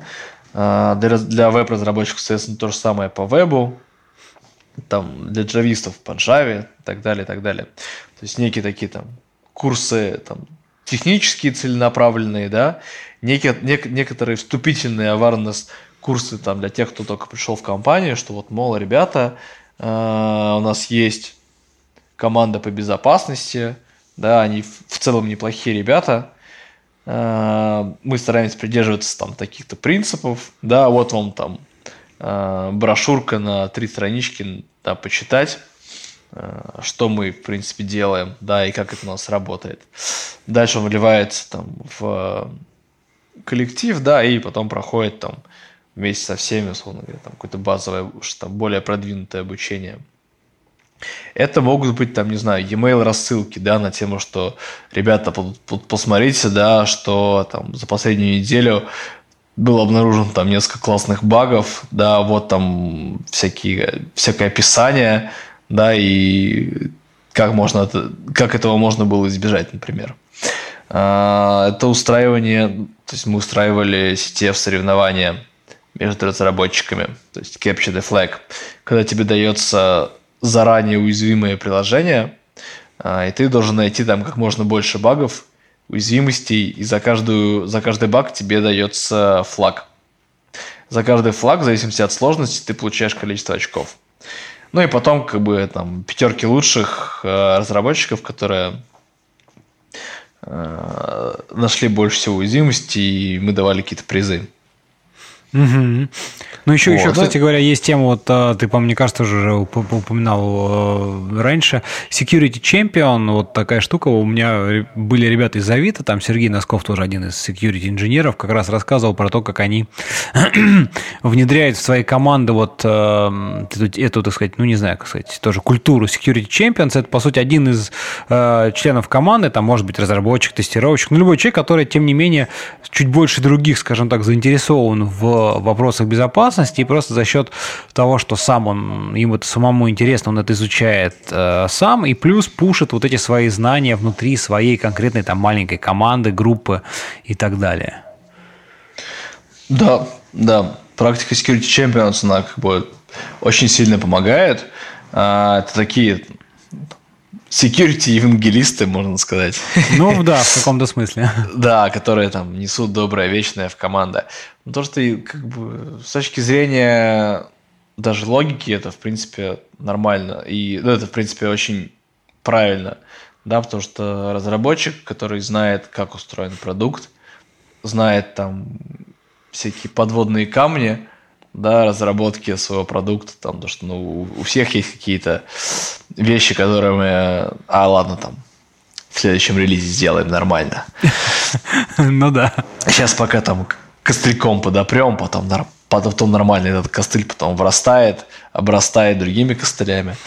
Вот, и или не обрастает, его, его действительно фиксит в следующем релизе, но тем не менее.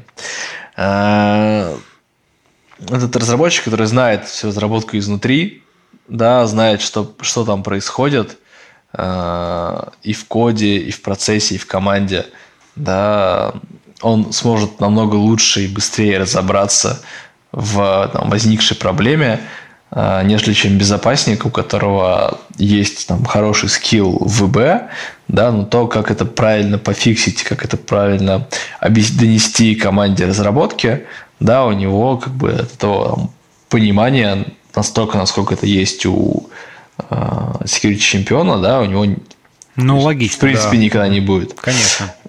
Вот. Ну и плюс, когда к тебе приходит такой чувак с какого-то отдела безопасности, который ты там видишь, видел два раза на тренинге, ну, там, условно говоря, да, говоришь, что у тебя тут бага, вот, это как бы может восприниматься в штыки, потому что, блин, чувак, ты кто такой вообще? Ты даже ты даже не читал книжку про э, там, чистый код. Да, а тут как бы а тут как бы твой коллега, да, с которым ты, ты каждый день работаешь, который там периодически смотрит, который периодически смотрит там у тебя на код ревью, и которого ты там периодически код ревьюешь, он тебе говорит, да, что вот э, есть такая-то проблема, да, там security bug, он возникает там потому-то, потому-то. То есть, ну, это, условно говоря, более авторитетное мнение, чем кого-то Не, не, безусловно, да. Психологически, конечно, как бы ну, легче согласиться, понять, принять, что и исправить. Ну, да. угу. Вот. Ну и плюс, на самом деле, как бы те люди, которые прокачиваются да, в безопасности, то есть тут мы говорим о том, что э, безопасник, его задача, да, как бы про, прокачивать и прокачать security чемпиона э, до того уровня, когда он сам сможет поддерживать там все процессы, да, там находить уязвимости и понимать, э, что и зачем все это, как все это устроено. Именно там в части ИБ, там, да, возникновение всяких багов и так далее. А разработчик, соответственно, прокачивает его немного вот в контексте там, своего приложения, что, что, там, что там как происходит, архитектуры и прочего. Вот. Ну и разработчику это на самом деле выгодно, да, потому что он расширяет свой кругозор, да, и как бы по- прокачивает скиллы в плане ИБ и, соответственно, он будет стоить на рынке как бы больше. Не, ну Да, логично, это, логично. Это да. как один из мотиваторов, да, возможных, помимо там новой области, новых знаний. Согласен. Слушай, ну этапы все обсудили, но, знаешь, интересно сейчас, наверное, так сказать, больше в завершение а, выпуска а, подискутировать, вот, порассуждать на разные такие какие-то там перспективы и прочее, что у нас происходит а, в IT.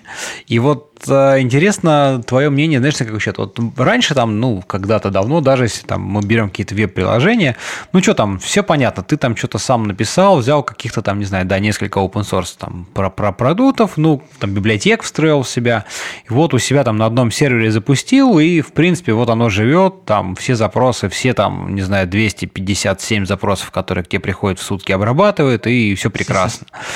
А вот э, сейчас-то что как бы происходит, э, да, вот появ- мало того, что ну и интернет вырос, я имею в виду с точки зрения аудитории, да, и всего, но и это технологии, которые лежат э, в основе там наших приложений последних существующих, они тоже очень сильно добавили много лишних, э, ну не, не лишних, может быть, наверное, но дополнительных, скажем так, слоев, да, это всякие там и докеры, контейнеры, это и всякие кубернетисы, которые оркестрация, когда ты уже даже не знаешь, на каком сервере сейчас конкретно крутится и сколько инстансов твоего какого-то там микросервиса и вообще что с ними происходит. Да, и вот интересно, а, Как ты думаешь, вот насколько вот эти дополнительные, так сказать, слои абстракции, ну, по большому счету, да, можно, наверное, их так обобщить, м, влияют вот на вопросы безопасности, то есть они ее усложняют, а, наоборот, в каком-то смысле облегчают. Вот как, как, как ты думаешь? Ну смотри, я думаю, что, как бы, естественно, единствен- единственного верного и правильного ответа на этот вопрос тебе никто не сможет дать. Да, я могу лишь предположить там. Ну, интересно твое мнение, своё- конечно же, да. Да, свое мнение, потому что, ну, смотри, во-первых, то, что я вижу, да, это то, что в вебе, именно вот в написании там приложений, да, уже там только ленивый не слышал об SQL инъекции и там XSS-ках, да, и поэтому и большинство фрейворков уже изначально закладываются с тем, что вот как бы ты туда данные не пропихнул, они все равно будут там эскепиться, и все будет хорошо. То есть какой-то майндсет, да, в сторону безопасности, он все-таки есть. То есть, по крайней мере, на какие-то там типовые классические ошибки и баги. Да, и так как особенно сейчас безопасность, как ты сказал, да, очень популярна на слуху, то сейчас уже вот классических ошибок там старинных, да, их совершается там все меньше и меньше, и все сложнее найти ту самую сладкую SQL инъекцию, которая позволит Не, ну я, я помню те времена там в начале 2000-х, дропнуть как- когда, еще, когда еще, знаешь, когда еще в этих самых, а, даже в книжках писали, что вот там get, там ID равно 5, и смотрите, мы из базы, значит, там MySQL, там select, там from table where ID равно 5, вот это все, да? Да, А, да, да. Это же как бы было, было, вот. Да, да, слава богу, сейчас этого нет, и действительно все всякие такие-то базовые инструменты, там, которые ты там используешь, они, как ты верно заметил, а, вот какие-то совсем-совсем такие штуки простые, ну, наверное, Да. простые в каком-то смысле, уже искоренили. Но это же все равно остается много всего еще другого. Вот, да. К этому я хотел подвести. То есть, ну, я бы не сказал, что этого нету, да, но это намного меньше, намного реже встречается, чем раньше. А, Соответственно, с появлением все новых и новых там механизмов абстракции, да, с появлением распределенности, докеров и прочего, во-первых, как мне, я надеюсь, да, они уже делались там с каким, с каким бы то ни было прицелом на безопасность, да, потому что как бы уже вот они разрабатывались в то время, когда все это было на слуху. И а, чем все-таки чем больше разных новых технологий, да, чем больше а, у тебя возможность сделать что-то по-своему, то есть, да, ну, у тебя может быть и докер, может быть там и какие-нибудь там виртуальные машины, все что угодно, да, и злоумышленник изначально не знает, да, что ты используешь, какие, э, какие у тебя механизмы защиты, что ты используешь для хостинга, там, докеры, VMware, там, Kubernetes, что ты используешь там для ротации всего этого дела, да. Раньше все было просто, как бы у тебя либо Apache, либо Nginx, как бы третьего там, ну, какие-то вырожденные случаи. Да, сейчас у тебя может быть там, огромное количество всего этого дела. А, с одной стороны, это влечет за собой, может, может нести за собой ухудшение безопасности, да, потому что а, ты можешь больше полагаться на там, то, что есть из коробки, да, но с другой стороны, это может а,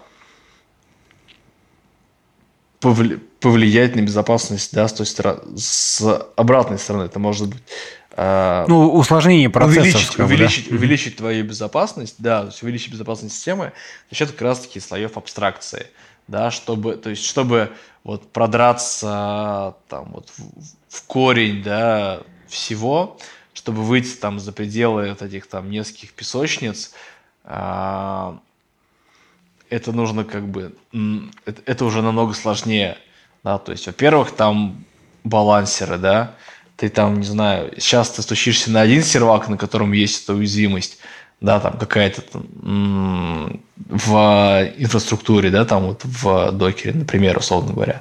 А, через там 10 минут ты делаешь тот же самый запрос, да, и тебя балансит другой хост, там вообще можно даже на другую железку, на которой нету такой этой уязвимости, да, и м- тебе нужно, ты, ты не знаешь, когда твой запрос попадет на тот хост, в котором есть бага, когда он попадет на тот, в котором нет. То есть это слишком философский вопрос, увеличивает ли или уменьшает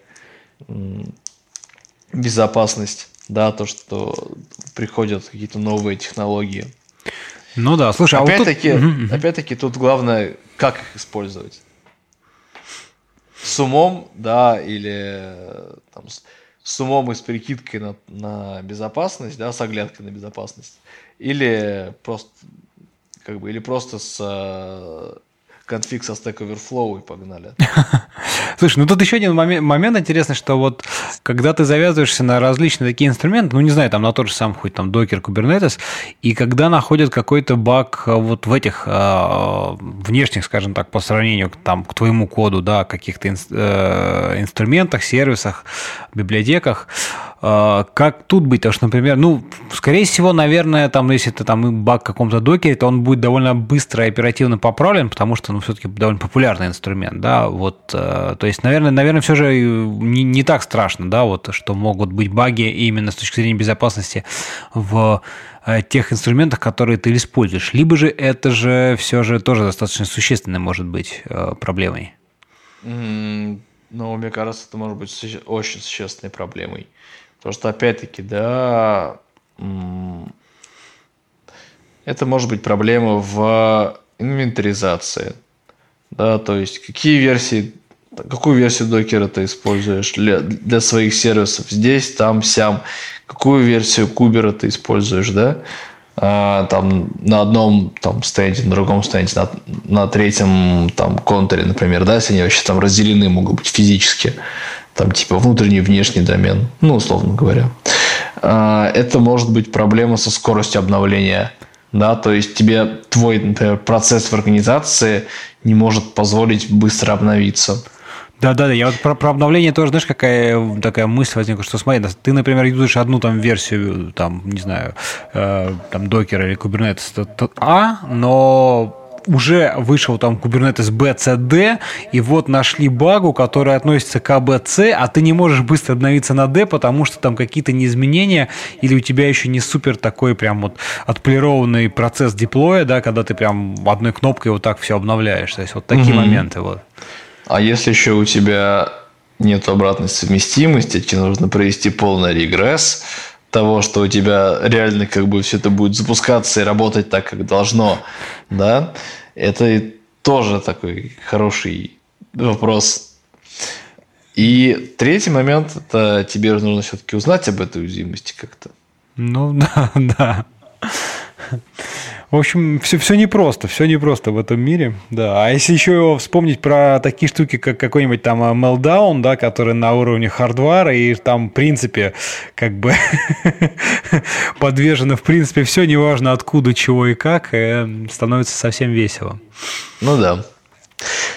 Ну, я бы, кстати, хотел еще чуть-чуть дополнить, вот там, поставить точку, да, в процессе. А, ну давай, да, если что-то мы вдруг не, не закончили, да. конечно. А, я говорил про то, что там мы метрики, да, сыпем там в, в табло к разработке, да, там во всякие ластики и прочее. А, но очень хорошей практикой является а, получение данных, да, со всех своих инструментов, там, с инструментов безопасности, со всех этих анализаторов, да, с там дастов, састов, с процентов выполнения э, тестов, с процентов, там, не знаю, или количество выполненных, невыполненных требований, дефектов из джира закрываются, они не закрываются. Э, короче, собирать максимальное количество данных со всех возможных источников, со всех возможных систем, аккумулировать их в какой-то системе, Э, и строить различные метрики, да, для того, чтобы понимать, хорошо ли и правильно ли работает процесс, да, э, и если он работает неправильно, или если он работает там где-то как-то криво, это можно, то есть, ну, будет посмотреть на графике, условно говоря, да, там на каких-то метриках, и э, где-то его подправить. Да, то есть, например, мы видим, что мы завели 200 багов в Джиру, а там, год назад, а поправили из них всего 10. Да, значит, какой-то там, немного неправильный процесс с точки зрения там, приоритизации этих уязвимостей, да, дефектов, или там донесения до команд. Если мы видим, э, что вот у нас два приложения, да, одно там отлично все находится дастом, да, угу. а в другом уязвимости мы находим только с SAST там, и open source. Это значит там повод задуматься о том, что вот в первом приложении надо бы подкрутить SAST побольше, а во втором задуматься, да, как бы почему у нас там не находит Dust. То есть не просто собирать данные, да, и как бы как Кощей над златом чахнет, да, там как бы собирать их в кубышечку и смотреть на них, любуясь графиками, а улучшать процесс, да, смотреть и корректировать его, исходя из э, того, ш, какие показатели да, там для каждой практики существуют. Mm-hmm. Вот. Ну и как бы мы поговорили только о там, ряде, там, о n, n количестве практик, да, их, по-моему, штук 6 или 7. А, есть такая замечательная вещь, называется BSIM – Build Security and Maturity Model. А, то есть это по факту уровень зрелости а, процессов Application Security. А, он, это, это фреймворк, на базе которого можно построить, а, попробовать построить roadmap развития процесса безопасной разработки в вашей компании. Он предоставляет э, три уровня зрелости, да, разбивает все возможные практики, которые только можно, а, на 4 домена, 12 направлений и 112 активностей. Естественно, как бы все их имплементить, наверное, смысла нет. Да, то есть можно посмотреть, что применимо к вам и что вам нужно реально. И э, там после этого составить какой-то roadmap и следовать ему. Да, то есть сейчас вышла уже девятая версия этого Басима. Mm-hmm. Интересно, я вот ни разу не слышал, да, что надо будет, надо будет посмотреть. Ну, это общемировой, ну, один из общемировых там, стандартов, фреймворков в там, построении процесса SSDL. Угу. Ясно, круто, круто. Так, э, вот.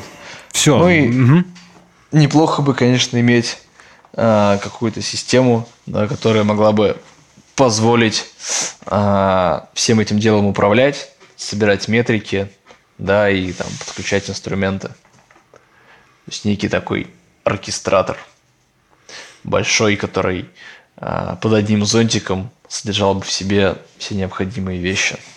Ну, это, мне кажется, больше у, у обычно все равно там у крупных компаний есть какие-то свои там а, вот такие бизнес-BI-витрины, да, там какие-то э, там аналитики, которые уже пользуются каким-то привычным инструментом, и, в принципе, мне кажется, вполне логично на его же основе, на его базе а, построить вот те же самые и анали... А, собирать и анализировать метрики по безопасности. Нет, безусловно, конечно. То есть собирать и анализировать метрики, как бы строить графики в BI, да, конечно, само собой.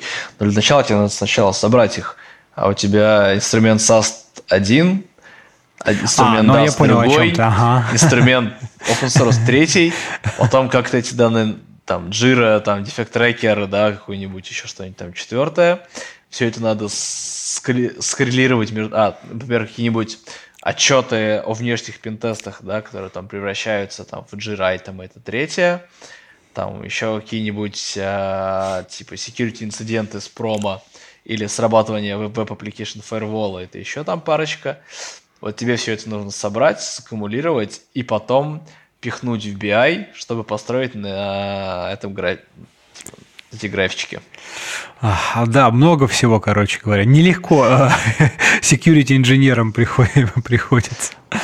Да. Тут, тут, наверное, все же, э, ну, и команда, как бы, если мы там все дружно радеем там за продукты, как бы, в, еди, в одной лодке, то, наверное, тут какая-то такое взаимное взаимодействие должно прослеживаться, да, то есть понятно, что я там один security инженер, то есть там тем более действительно там на, на несколько десятков, если там не сотню mm-hmm. разработчиков, то, ну, и если вот только он будет заниматься вот, вот всеми этими штуками, то это, наверное, невыполнимая задача. То есть тут все, все же должна быть какая-то интеграция именно такая вот ну, взаимо, взаимозаменяющая, взаимодополняющая с разработчиками, со всеми, скажем так, а, участниками э, там, про продукта, проекта, процесса. Ну да, такая коллаборация. Ну, а мы, как компания, можем в этом помочь. Да, это точно. Да. Слушай, ну мне ну, кажется... просто как бы грех, грех себя не прорекламировать. Ну, согласен. Да, потому что мы как раз в том числе, помимо консалтинга, делаем такой замечательный инструмент, который позволяет все, что я сегодня рассказывал, делать. Ясно. Ладно, кому надо, обращайтесь, обращайтесь к Юре, да, он, он вам да. все расскажет. Слушай, ну, мне кажется, хороший такой сегодня обзор получился всех вещей. Я даже для себя узнал вот много всяких новых слов, там, терминов и подходов, потому что я как бы не безопасник, да, больше, наверное, к разработке ближе. Поэтому было интересно. Друзья, надеюсь, вам тоже было интересно, и вы тоже почерпнули для себя что-то новенькое, интересное. Не постесняйтесь, э, не пожалейте минутки, напишите Напишите об этом там в комментариях. Я думаю, нам с Юрой точно будет приятно об этом узнать. Вот. Ну, если будут какие-то вопросы, ну, вот я всегда готов ответить. Всегда открыт к общению. Скоро праздники, Новый год. Всех, всех наступающим, кстати. Да, да, согласен. Если будут вопросы, пишите тоже, мы как бы обязательно на них ответим. Да, всех с наступающим и спасибо, что были с нами. До новых встреч. Пока-пока. Всем пока.